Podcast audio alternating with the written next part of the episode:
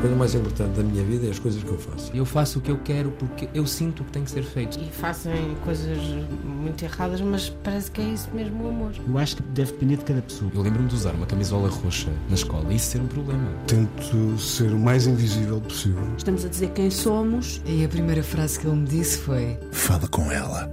Há sempre uma resposta para todas as questões.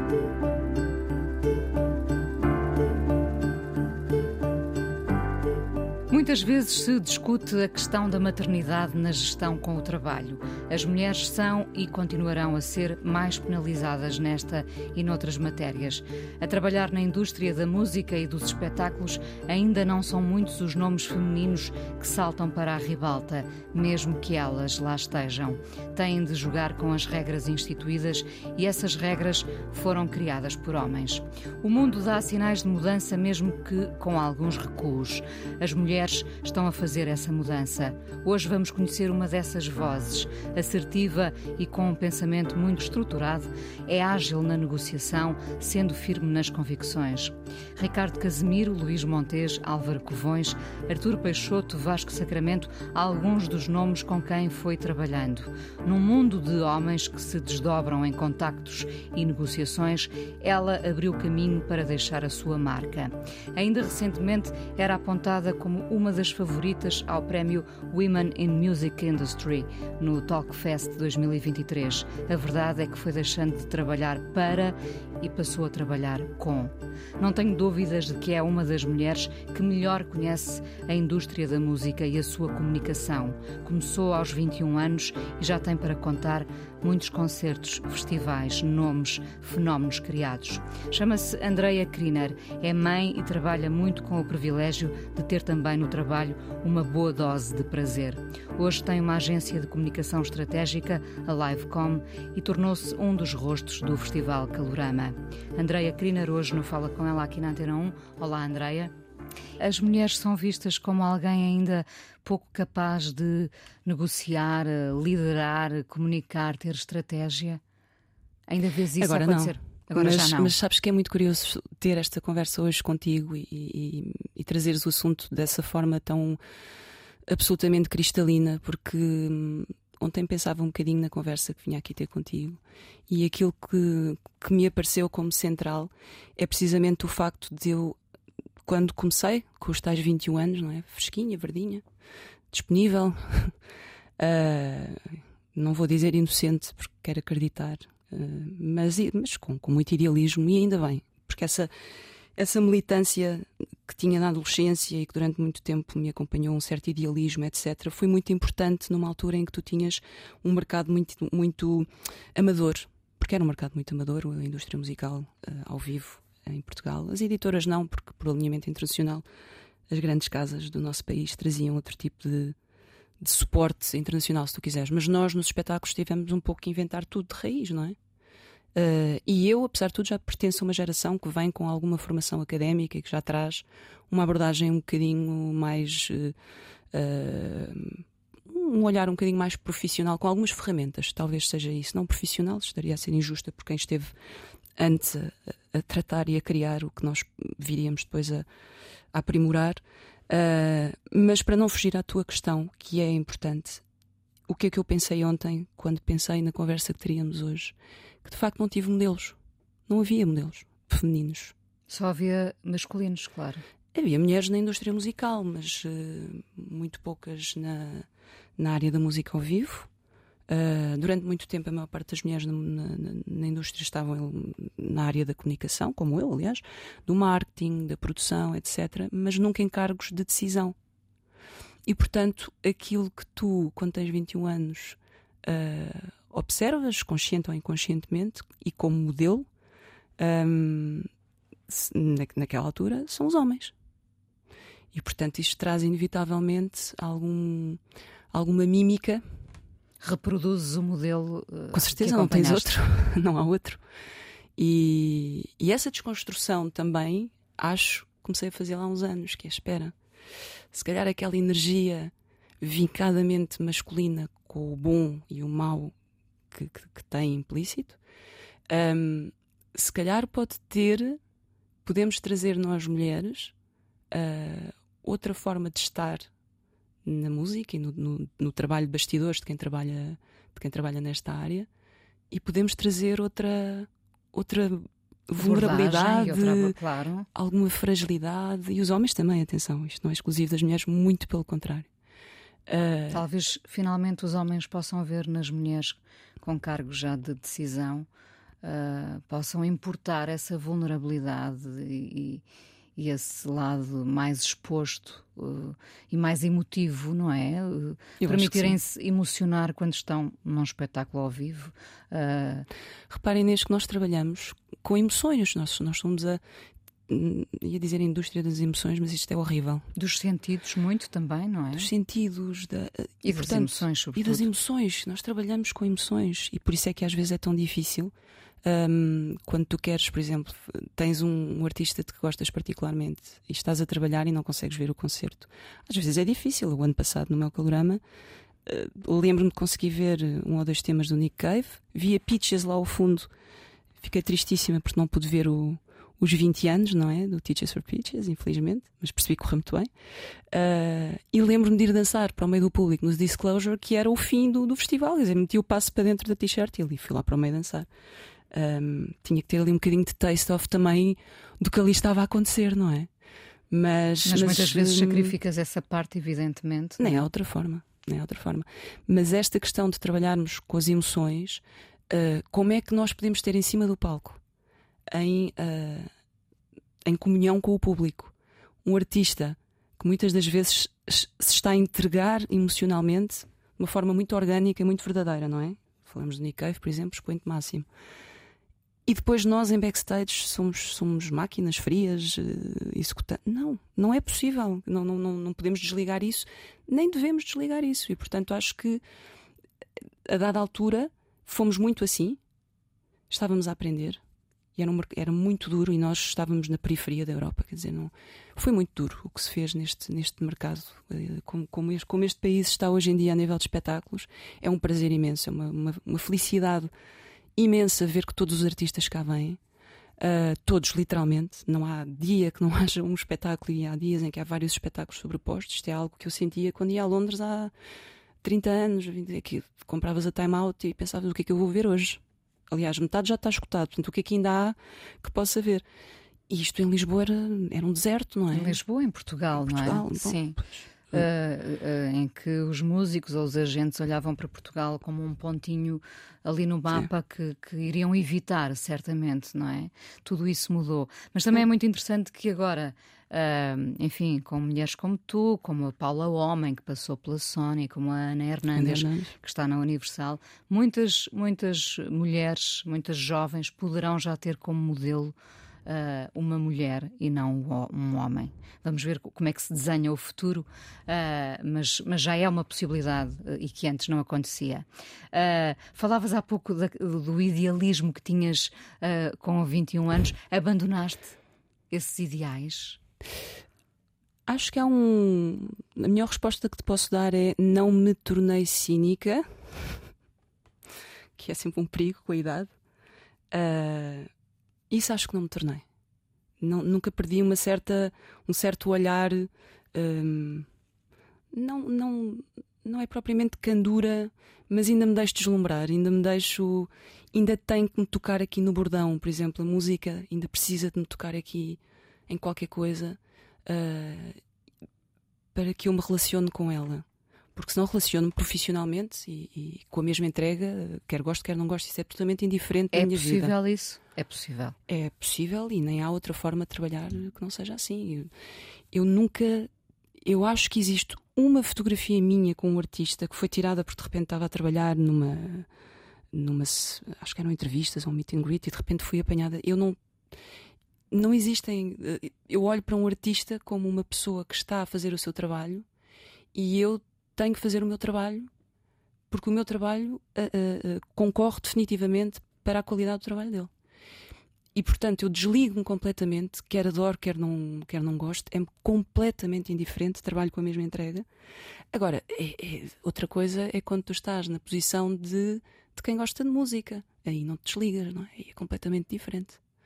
Uh, e isso não se perdeu, essa militância não se perdeu, um, perdeu-se aqui a, a, capacidade, a disponibilidade de ter uh, três ou quatro horas por dia para ouvir música, como, como acontecia até, até ser mãe, provavelmente. Isso hoje em dia não, já, não, já, não é, já não é possível, mesmo do ponto de vista profissional. Não, não tenho tempo para ouvir música uh, como ouvia antigamente, mas uh, e depois com a, com a, com a profusão, com a, com a, produção musical neste momento, é difícil, é difícil, acompanhar tudo, não é? Muito, é impossível. Muito. É impossível. Uh, quem, quem, eras tu aos 20 anos, quando começaste com, com o Ricardo Casemiro? Logo à partida, o Ricardo Casemiro não será uh, tão conhecido como, como outros nomes do, do mundo do, dos festivais, dos espetáculos, mas é um homem, uh, enfim, um homem muito particular, com muitas histórias por contar. Um dia a história vai falar certamente do Ricardo Casemiro, agora mais desaparecido, penso eu. Um, quem eras tu? Como é que foste parar uh, uh, ao cenário do Ricardo Casemiro?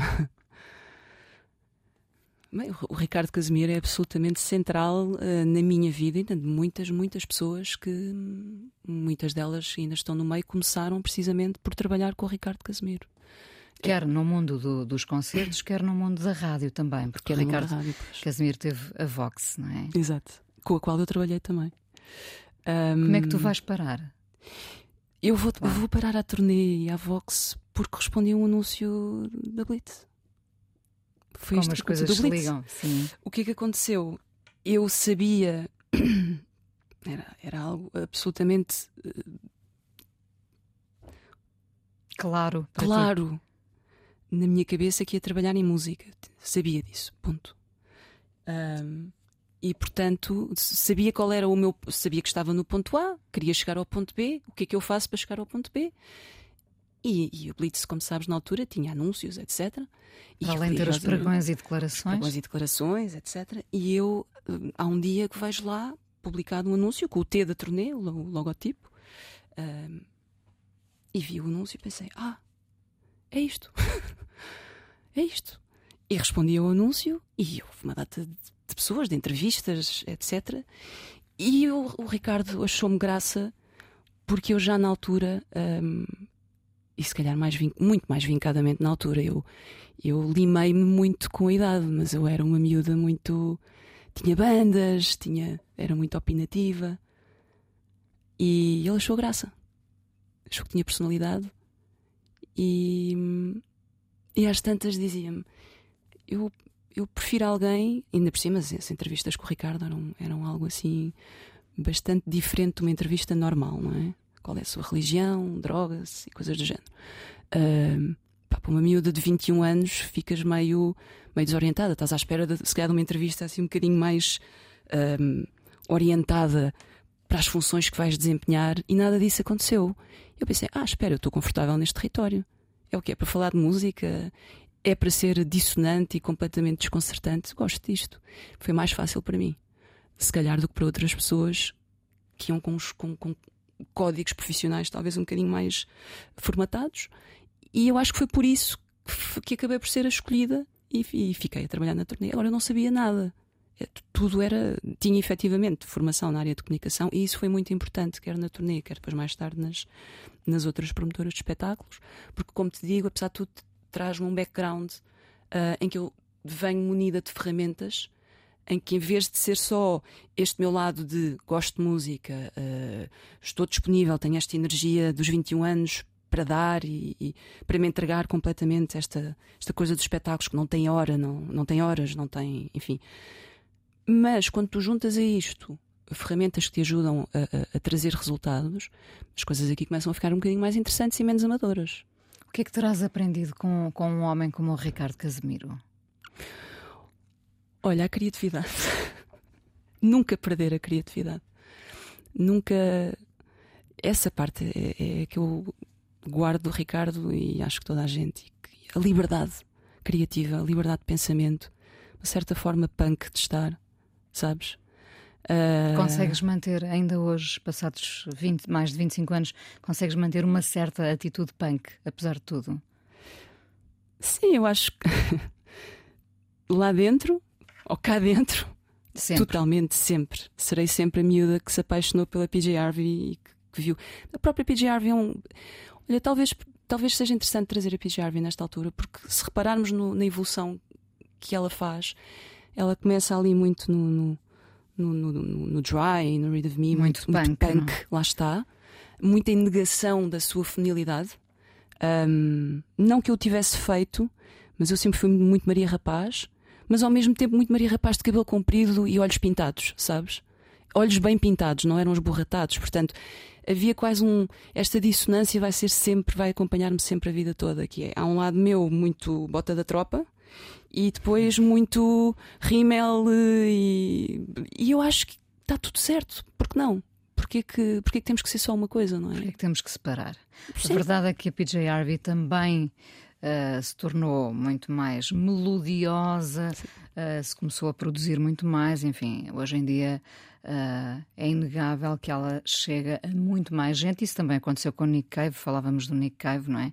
O Nick Cave passou de quase monstro punk para alguém que toca as multidões, não é? Toca literalmente. Literalmente. Portanto, se calhar a vida faz-nos isso se nós deixarmos. Se estivermos é? abertos a isso. Sim, sim, ficamos sim, mais. Na, na PJ Harvey o que eu sinto, por exemplo, é a dada altura ela abraça uh, de alguma forma a espiritualidade, uma, um certo recolhimento, e eu gosto disso e revejo-me nisso um pouco também, que é todas estas fases da vida podem coexistir.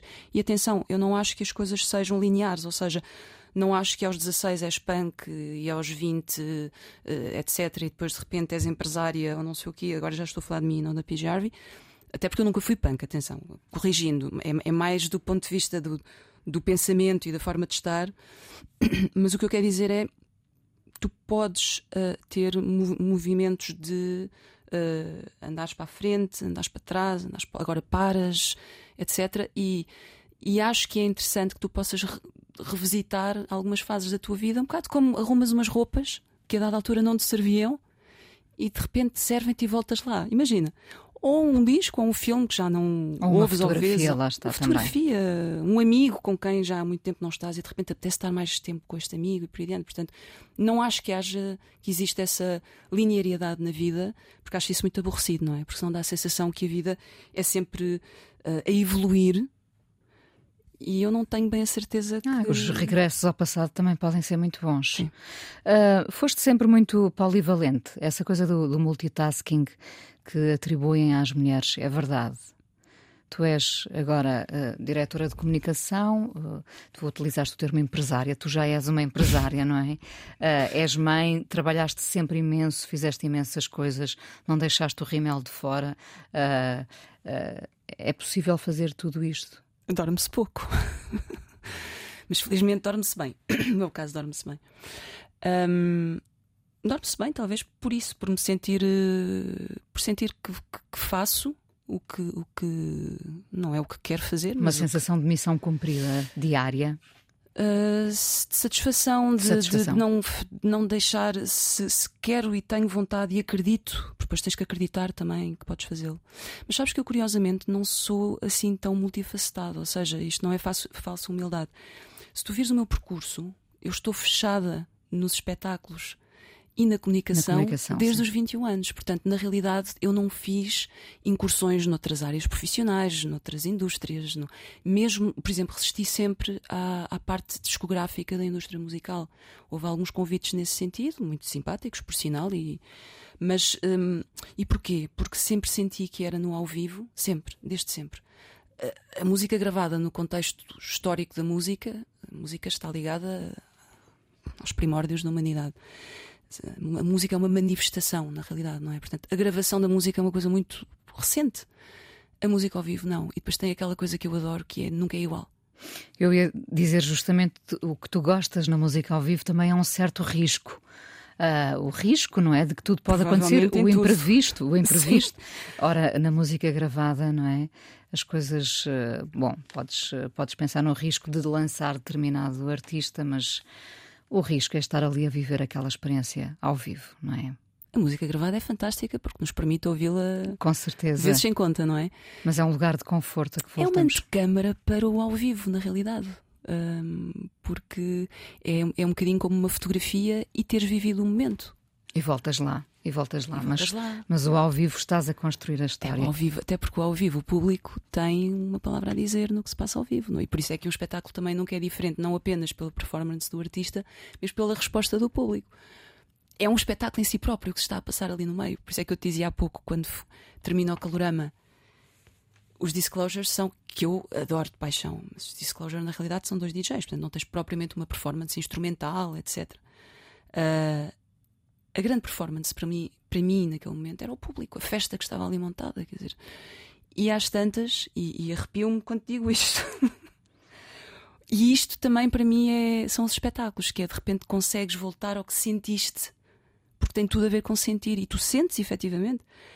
E o que é que eu senti ali depois de dois anos de pandemia? eh, eu e acho que toda a gente que ali estava, aquela liberdade de poderes dançar e de podermos estar uns com os outros a respirar o, respirarmos uns por cima dos outros e, E ser tudo outra vez e normal. aquela massa humana a transpirar e as pessoas a roçarem-se umas, umas nas outras.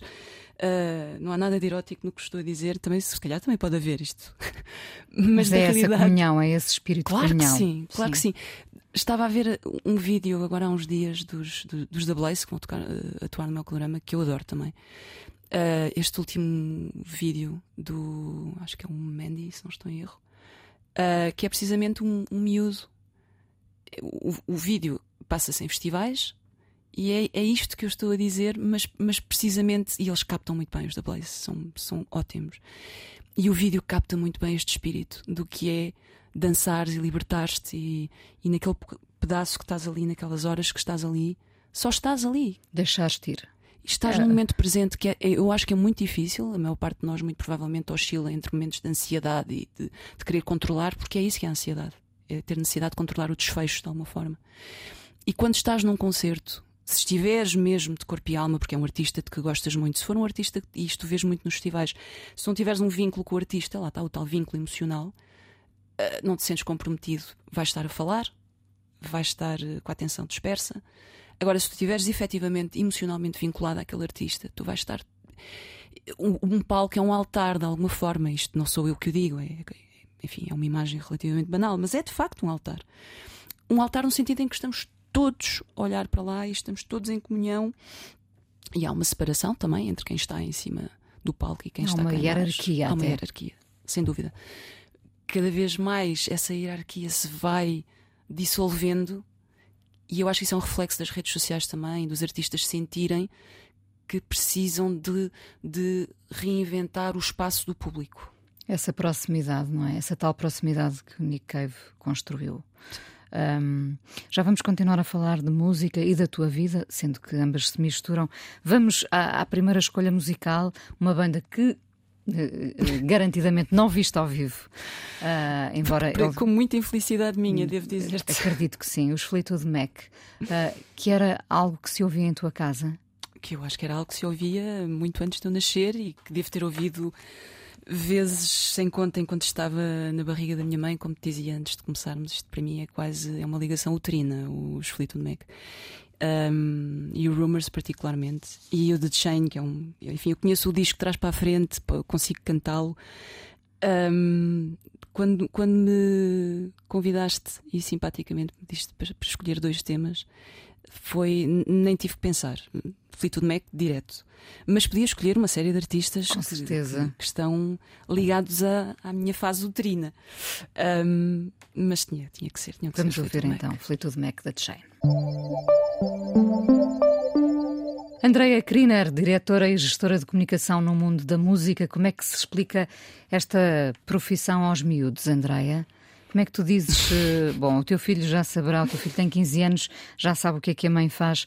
eh, o que é isto de ser eh, diretora e gestora de comunicação no mundo da música? Passas uma determinada imagem, vendes um artista? Eu, eu quero acreditar que promovo um artista, no sentido em que, e não há nada de errado em vender, hum, mas quero acreditar que ajudo, pegando nos atributos do artista, na qualidade do artista, no trabalho do artista, ajudo, hum, sou uma espécie de mediadora uh, co- para chegar a outro mediador, que é, por exemplo, o jornalista, enfim, quem, quem, quem depois de facto leva os conteúdos ao público. Uh, E portanto eu sou assim uma espécie de ponte. Eu, eu vejo-me como eu, inserida numa equipa, atenção. Um, nós que trabalhamos em backstage, à frente do palco, atrás do palco, nas laterais do palco, somos as pontes uh, entre o público e quem está, o público e a imprensa e as plataformas, e enfim, todo este ecossistema que é a música, uh, mas que tem um ponto de partida, tal hierarquia de que falavas, que é o artista. E sem o artista não, não, não se faz nada, não é? Ou seja, tu podes inventar um produto musical, como, como há milhões todos os anos a, a, a serem criados, todos não é? dias, quase é? todos os dias, uh, mas normalmente são coisas de pouca dura. Um, o desafio hoje em dia, cada vez mais, mas sempre foi. É a solidez, não é? É a solidez. Sempre foi. A questão é que agora, antigamente, de facto, só os muito bons é que tinham possibilidade de, de por exemplo, de gravar um disco. Uh, e mesmo assim não era garantia de que conseguissem criar uma carreira. Atualmente, não são só os muito bons que conseguem uh, chegar ao grande, ao grande mercado mainstream. A questão depois é que são tantos. A, a, a, grande, a grande questão hoje em dia é perceber com esta quantidade e, e, em alguns casos, evidentemente, também, também falamos de qualidade, mas quem é que vai ficar para contar a história da música daqui a uma década? Quem serão os nomes? Nós temos, eu insisto muito nesta coisa, nós temos bandas que já são elas, felizmente, cabeças de cartaz, não é? Uh, uh, os, uh, os Arcade Fire, os Strokes, os National, enfim, foram bandas que que se solidificaram neste início do século novo, um, mas os festivais ainda se fazem com, com nomes antigos, não é? Dos nomes novos, essa é uma grande questão. Quem é que vai ficar no meio de tanta coisa? Porque não se trabalha, trabalha-se o momento, não se trabalha uhum. a carreira, não é? Não sei se concordas. Trabalha-se o momento, trabalha-se o single, trabalha-se. Sim. E a tal solidez, onde é que... eu, eu acho que neste momento tens uma tens uma questão importante que é que é permeável a, a várias indústrias, não apenas à musical, que é no fundo criares uh, uh, nichos, criares, uh, identificares comunidades, clusters de pessoas. Um, e isso, por exemplo, os algoritmos fazem muito bem nas plataformas. Se gostas disto, provavelmente vais gostar disto, não é? E isso ajuda-te bastante, de facto. E o Big Data ajuda-te a trabalhar a música enfim, ajuda a, tra a, trabalhar muita coisa, mas em particular na música, tu consegues trabalhar hoje em dia de uma forma que não era possível até há, há alguns anos. E o que é preciso ter em conta é que isto vai acelerar. E nós sabemos disso. Aliás, a pandemia foi um grande acelerador eh, tecnológico. Mesmo do ponto de vista do consumo, o que é que a tecnologia provocou? Nós, nós que somos mais velhas e vemos, nós no fundo somos a ponte entre um consumo antigo, analógico, desde o vinil, o CD, etc., para o consumo totalmente desmaterializado de, dos nossos filhos, por exemplo, não é? Que já só consomem música em plataforma e de uma forma muito pouco militante, parece-me a mim, porque de facto isto. O que, o que torna a vida dos artistas, ainda, ainda por cima, tremendamente complicada, não de todos os artistas, porque depois temos os artistas que fazem o que querem fazer, não abdicam, preferem tocar para pouca gente, mas conseguem criar o seu circuito independente, uh, lá está, ao vivo, porque é tendencialmente ao vivo que se ganha dinheiro na música. E, portanto, isso também, se quiseres, voltando atrás ao que falávamos há pouco, porque é que eu nunca quis sair da música ao vivo, porque sempre achei que era ao vivo também que o artista hum, conseguia criar a sua, a sua, para já, a sua vida financeira, do seu conforto, mas também as equipas, porque um artista não existe sem equipas, não é? E materializa mas... essa militância, não é? Sim, e, sem dúvida. E essa, essa militância pode, pode estar em perigo? Vivendo nós da, da, fruição do momento? Eu acho que não, Inês, uh, não, precisamente porque nunca tiveste tanta música ao vivo. E porque, lá está, como é ao vivo que os artistas e as suas equipas uh, ganham o, o, o, que precisam para, para, para conseguirem criar carreiras, criar carreiras sustentáveis que, que aguentem equipas, como é ao vivo que isso acontece e a indústria musical ao vivo não só está pujante, como está cada vez mais intensa. Eu, como te digo, só em Lisboa, e nem vou falar do resto de, do resto de Portugal, mas só em Lisboa, eu na zona onde vivo, tenho, uh, tenho percebido espetáculos praticamente diários. Diários. Fim de semana foi o Brunch Electronic, Ontem era o Harry Styles, eu ouço-os todos, eu moro ali naquela zona e ouço-os todos, mesmo os Rammstein, um pouco mais longe há uns dias, ouvia. Uh, foi o uh, aquele em Monsanto agora há uns dias. Ou seja, todos os dias há coisas, há coisas a acontecer ao, ao, ao ar livre, estamos a falar de autor, não é? Uh, e isso significa que normalmente estes eventos têm mais do que um artista, muitos deles são festivais, etc. Portanto, como te digo, falamos de, falamos de muitos artistas na estrada e isto é uma cidade no contexto de percebes de dezenas de países que têm um circuito e, de música. E tu estás a falar só de Lisboa, mas percebendo que os festivais felizmente se multiplicam pelo país fora, não Sim, é? Sim, no fim de semana passado, creio, tiveste o, o Rolling Loud no Algarve, uh, com muitos milhares de pessoas e, e pessoas que vêm propositadamente a, a Portimão. Uh, tinhas tido também o Afro Nation, que ouvi dizer que teve 50 mil pessoas por dia. Por dia. Portanto, há, há epifenómenos a acontecerem que nós, às vezes, nós da indústria sabemos, mas muitas das pessoas, imagina, são festivais aos quais os jornalistas não vão, portanto não tens uma cobertura mediática. Estes festivais nem sequer aparecem no, no, nas televisões, no, nos meios e, portanto, passam completamente ao lado do espaço público. Mas eles existem.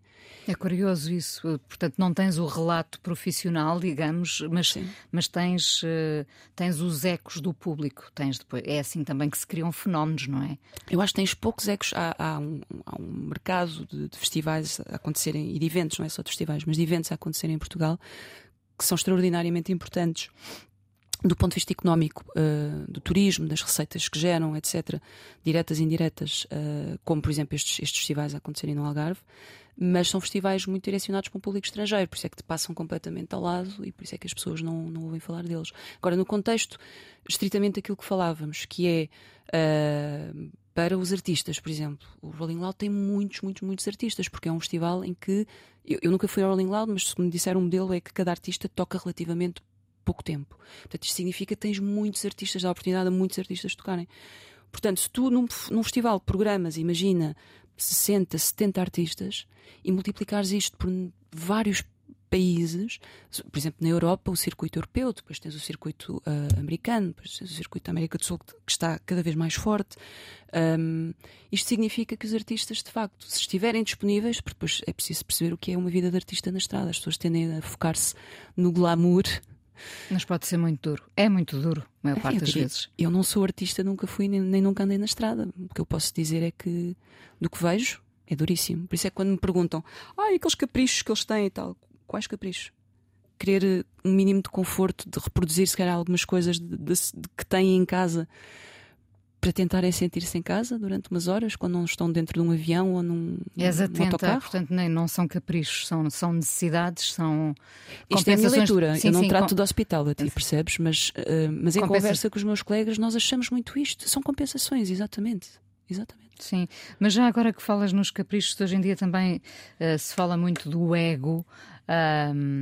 Onde é que estava o ego no século XX, não é? Porque parece que é uma coisa do século XXI. Alimenta-se o ego de um artista ou sempre que pode, uh, sempre que se pode, puxa-se o artista à terra? Ou deixa-se deixa o artista voar muitas vezes com o seu ego? Bem, eu. Tu trabalhas artistas muito diferentes, não é? Tu tens, tu tens artistas muito diferentes. Cada um, uh, imagino, também merece esse tratamento diferenciado. Uh, és atenta a, às características de cada um? Sim, eu acho, eu acho que a vida de um artista é algo de muito complexo, porque ao contrário de nós, não estamos uh, expostos não, a nossa vida não é auscultada, monitorizada a cada 10 segundos. Uh, e, as, e as, enfim, 10 segundos estou a exagerar, mas as redes sociais ainda por cima contribuem muito, diria, uh, aliás, publicamente assumido por vários artistas, para uma, uma ansiedade ainda mais vincada que eles habitualmente. Um, eles, não vou generalizar, mas muitos partilham publicamente que sentem, o que eu acho que é absolutamente normal, porque quem já. É um escrutínio uh, a cada segundo, é, não é? Não só da tua arte, mas do que vestes, do que dizes, do que comes. Depois tens, tens fenómenos terríveis que é, imagina, nas redes sociais, e aqui já falo de, de, estritamente de comunicação, que é, que é a minha área. Imagina, queres partilhar uh, conteúdos nas redes sociais, estritamente musicais, artísticos, etc. Uh, vão ter sempre muito menos uh, following, aceitação, engagement, etc., do que conteúdos em que tu partilhas a tua vida pessoal, uh, os teus filhos, se os tiveres, os teus amores, as tuas roupas, etc. Ou seja, eu não vou criticar o público, não faz sentido nenhum criticar, seja, seja quem for porque há um lado da persona do artista que também é interessante e, não, e todos nós gostamos de ver uh, um bocadinho o que, o que é que é o artista uh, para além da sua arte. Curiosamente, o Ricardo Casimiro, vou ter que voltar a ele, brilhante, dizia uh, sobre as entrevistas. Pá, ninguém quer saber o que é que é esse disco que ele gravou, em que estúdio é que gravou, quem é que foi o produtor, ninguém quer saber isso. As pessoas querem saber é o que é que ele faz, com o que é que ele dorme, etc. Eu ria-me e dizia, pá, o Ricardo. Isso já foi há uns anos e mantém-se, não é? Isto foi há 25 anos. Mas bom, absolutamente precursor de tudo, não é? O Ricardo. E de facto ele tinha razão, quer dizer, e as redes sociais são isto. São, são precisamente a possibilidade de tu espreitares, na medida em que o artista deixa, espreitares um bocadinho daquilo que é a vida do artista. Bastante, não é? Às vezes é uma devassa mesmo. Bom, mas aí cabe a cada um decidir o que, o que quer ou não partilhar, percebes? Uh, agora, eu acho que nunca agradeceremos o suficiente e de forma justa aos artistas o, o que eles fazem por nós, público, porque muito provavelmente isto é uma coisa muito consciente, é, é uma coisa que é canalizada através deles. Mas eu acho que os artistas do ponto de vista emocional, são. Um, vivem muito intensamente coisas universais, sentimentos universais, emoções universais de, que, que, nós vivemos através deles. Eles conseguem. Como se fossem os portadores das nossas emoções. Exatamente, mas para nós, nós estamos num, num sítio confortável a, a vê-los, a ouvi-los. Sim. sim. eles é que estão ali. Eles têm essa responsabilidade. E, ne, e nesse sentido, tu és uh, muito compreensiva. E... Sou muito grata aos artistas. Sou muito, muito grata aos grata. artistas. E, e, e, depois, em termos de trabalho, muito cuidadosa até com eles. Uh, sim, o meu. A, a És minha cuidadora relação, dos teus. A minha relação com os artistas não é de uma proximidade grande. Sim, sabes? Claro. A, minha, a minha relação com os artistas, eu geralmente entro em contato com eles por motivos uh, promocionais. Exceto quando trabalhei com artistas portugueses e aí por estarmos, por estarmos juntos consegui algo que nunca tinha conseguido antes de trabalhar com artistas nacionais, que era precisamente podermos pensar juntos, uh, rir juntos, uh, trabalhar estrategicamente, etc. E isso eu nunca tinha feito na, na música ao vivo internacional, que é uma relação muito impessoal.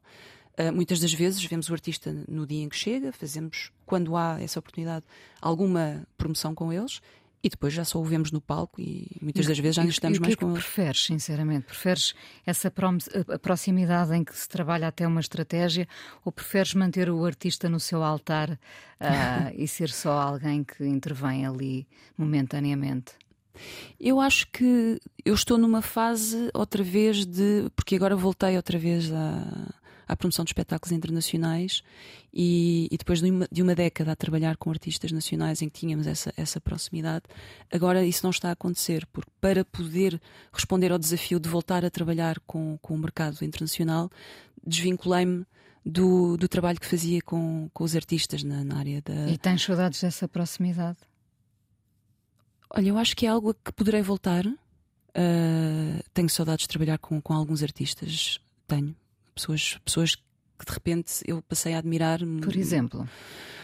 Olha, gosto muito, muito, muito, muito da Gisela João, do, António Zambujo, uh, da Ana Moura, uh, do Tiger Man, dos Capitão Fausto. Quer dizer, não tarda muito a enumerá-los todos, percebes? E, e, e, e, trabalhei de facto com muitos artistas. Um, uh, peço desculpa pelos que não, não enumerei, mas lá está, foi, foi muito intenso e foi muito bom e foi muito diferente daquilo que eu fiz quando trabalhava só nas promotoras internacionais, em que a relação é totalmente impessoal.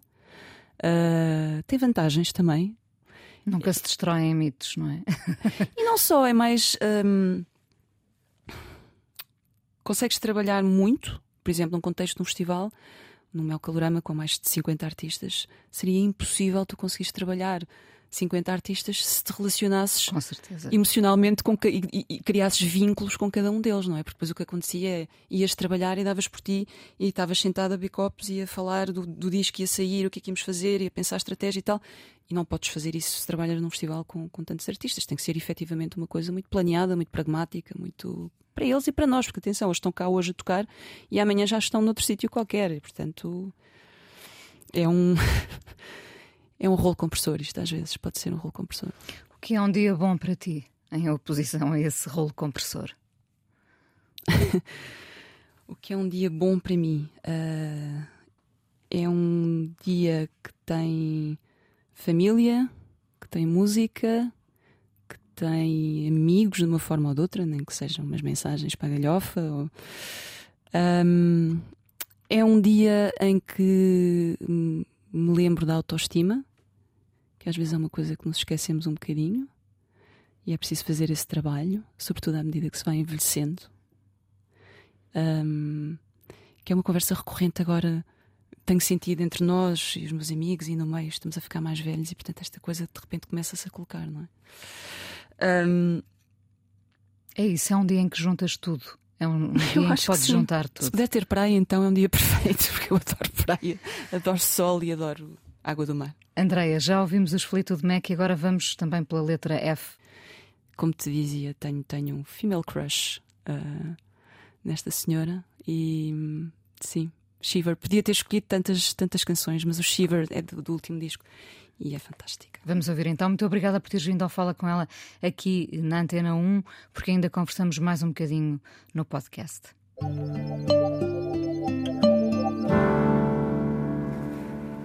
Fala com ela hoje, a conversa com Andreia Kriner. Quem está no mundo da música conhece obrigatoriamente a Andreia.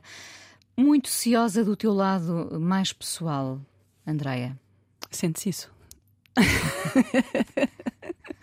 Sente-se que, é um, que há um, um muro, um muro uh, não é intransponível, mas uh, assim que fica, a família fica resguardada e, e a salvo, a salvo. É, é essa a ideia? Acho que sim, que era também um bocadinho aquilo que te dizia há pouco, de tentar criar fronteiras. Para mim própria, acho que é, é uma higiene mental, de saúde mental. Tentar aqui separar, porque, por exemplo, levar conversas de trabalho para casa permanentemente, um, falar de música e de problemas do trabalho, etc. Às tantas, dás por ti e estás 12 eh, horas neste, neste comprimento de onda, música, música, música, trabalho, trabalho, trabalho, artistas, artistas e, e tu precisas de fazer, de quebrar aqui um bocadinho uh, e de ter ilhas de, uh, de uma vida corriqueira e, e, quase banal, diria, no sentido, eu já usei a palavra banal várias vezes hoje, não foi? não sei porquê, mas sabes que me atrai um bocadinho essa, essa coisa do banal, sabes? Acordar de manhã, fazer o pequeno almoço. Nós tememos o banal, mas nós vivemos dentro do banal, não é? Ai, não temo nada o banal. Por exemplo, a banalidade. Esqueci-me há bocadinho de dizer passear a minha cadela, fundamental. Coisas que me dão prazer são cada vez coisas mais simples. Definitivamente. Definitivamente. Isso é uma coisa que, que a idade traz também, não é? Apurar essas coisas. Talvez. Talvez Sim. coisas boas. Se é a idade que traz, então a idade traz coisas efetivamente boas. Se estivermos abertos, abertas a isso, não é? Eu estou definitivamente aberta a coisas simples. Outras menos simples. Outras complexidades da vida também. A, a questão da autoestima, achei curioso. Sim. A, a, questão da autoestima, porque nós às vezes, e sobretudo tu nesse, nesse meio, e, e que passa muito também por por espetáculos, o tal rolo compressor, espetáculos ao vivo, enfim, coisas que, que, que tiram muita energia. Às vezes é, é possível quase esquecer-te de ti, de Sim, cuidar de ti. Já o fiz muitas vezes. Quer dizer, nunca, nunca me esqueci de cuidar de mim uh, no sentido mais exterior, se quiseres. Um, mas lembro-me, por exemplo, passei 20 anos a fumar demais a, comer muitas vezes quando tinha tempo, a dormir uh, o possível. Um, e agora lembras-te? Lembro. Lembro-me e tento. Lá está, essa idade também, mas porque, porque, quando és mais nova e se tiveres esse tipo de energia, e eu tinha, tinha essa energia. E temos muito... uma ideia de invencibilidade, não é? Sim. No horizonte, não sim, há nada sim, que nos derrube. Não, até que derruba. No, no, meu caso, por exemplo, tive um momento com uma cirurgia e que tive que parar e aí fiquei a pensar um bocadinho na vida. Tive seis meses a pensar, aliás, na vida, não é? E foi um exercício de humildade e de, desse, de tal, desse tal contacto com a, não, com a tua não invencibilidade e com a tua mortalidade, a tua mortalidade, sim, de alguma forma, não é? E, uma ideia de finitude uma ideia de finitude, a dada sim, altura sim. Uh, isso acontece, não é? Uh, nós passamos a ter a ideia de que, ou porque alguém uh, próximo morreu ou, ou, porque outras pessoas morreram e nós pensamos, não, espera, tudo acaba. Eu acho é? que quando alguém morre, não te coloca perante a tua morte. Depende da proximidade da, da, pessoa, não achas? Não sei, eu perdi a minha mãe. Muito cedo, sim. Sim, e não, não senti na altura o que senti quando depois me senti perante a minha possível morte. um, e portanto acho que acho que até estares em confronto com a possibilidade da tua morte não é a mesma coisa quando pensas nisso porque perdes alguém. Ou pelo menos no meu caso, atenção, não vou. Isto é diferente de pessoa para pessoa. No meu caso, até passar pela possibilidade efetiva e concreta de morrer, nunca tinha pensado nisso. Uh, e esse foi o segundo momento, porque até nascer o Tiago também nunca tinha pensado muito na morte. E a partir do momento em que fui mãe, aí comecei a pensar na morte, coisa que nunca tinha passado. A vida mudou muito. A vida mudou para melhor. Uh, mudou muito drasticamente, claro que sim, claro que sim. Sobretudo porque tinha uh, a convicção absoluta de que queria criá-lo, percebes? Não queria não queria entregá-lo para ser criado por terceiros, queria criá-lo. Aliás, penso... foi isso que, que ditou eu uh, criar uma, uma empresa, uma agência de comunicação, para poder gerir o meu tempo, não é? Sim, uh, uh, penso que não comento aqui uma inconfidência se disser que o pai do teu filho é músico. Essa gestão foi difícil a dada altura? Foi, claro. Foi. músico com, com, com, com muita estrada, com muitos concertos. Uh, eu com De muitos volta concertos. À estrada também. nesta altura, não é? Exatamente.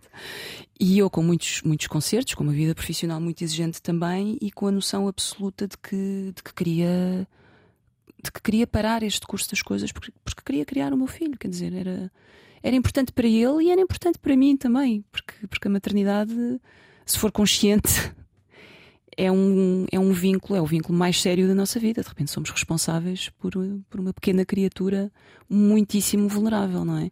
Se a nossa. Se, se, se, o nosso sentimento perante a maternidade não for apenas de que ah, este, esta pessoa, este ser é, é a minha continuidade, e eu não olho para o Tiago como a minha continuidade, longe disso. Isto não quer dizer. Inês, eu não, eu não estou um, em, perto da eliminação, não é nada disso. Portanto, eu tenho o meu ego também, claro que sim. Mas acho que felizmente estou resolvida em relação ao meu filho, que é eu não olho para ele como a minha continuidade, ou minha e do pai, de todo. É um ser absolutamente autónomo e independente que vai e que já está, aliás, muito fincadamente a fazer a sua vida com a sua personalidade e que em nada uh, tenta uh, repetir os, os, as personalidades ou os padrões do, dos pais, muito pelo contrário, tem é absolutamente dissonante, não quer ter nada a ver com, com o meio musical, que é muito interessante.